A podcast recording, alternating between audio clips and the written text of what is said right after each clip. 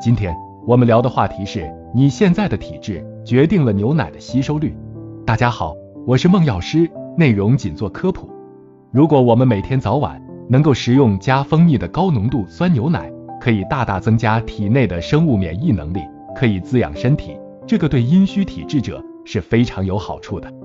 奶品是钙的良好来源，几乎对所有的缺钙性都适用。如果你能定时喝牛奶，则可以有效预防骨质疏松症。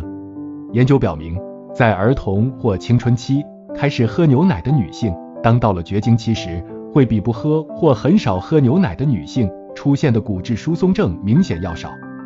可是，由于现实生活条件的原因，我们无法喝到原汁原味的浓稠的高质量的牛奶，因此我们需要掌握下面几条原则：一、身体寒湿较重。手指甲上半月板比较小的，而且脾胃虚寒、容易腹胀、大便稀不成形，以及经常腰酸背痛的、舌苔经常发白的人，不管是大人还是孩子，都要少喝牛奶，特别是比较稀的鲜奶。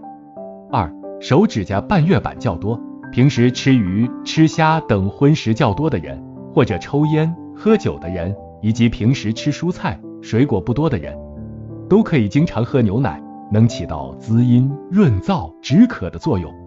三，那么小孩子如何喝奶？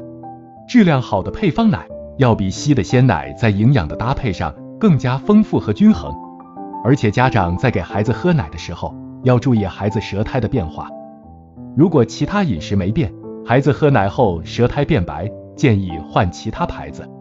再注意观察，或者在饮食中多增加一些温热性质的食物。以中和牛奶的属性。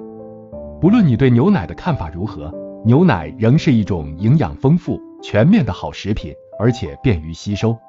只要大家再注意一些细节，就完全可以放心食用了。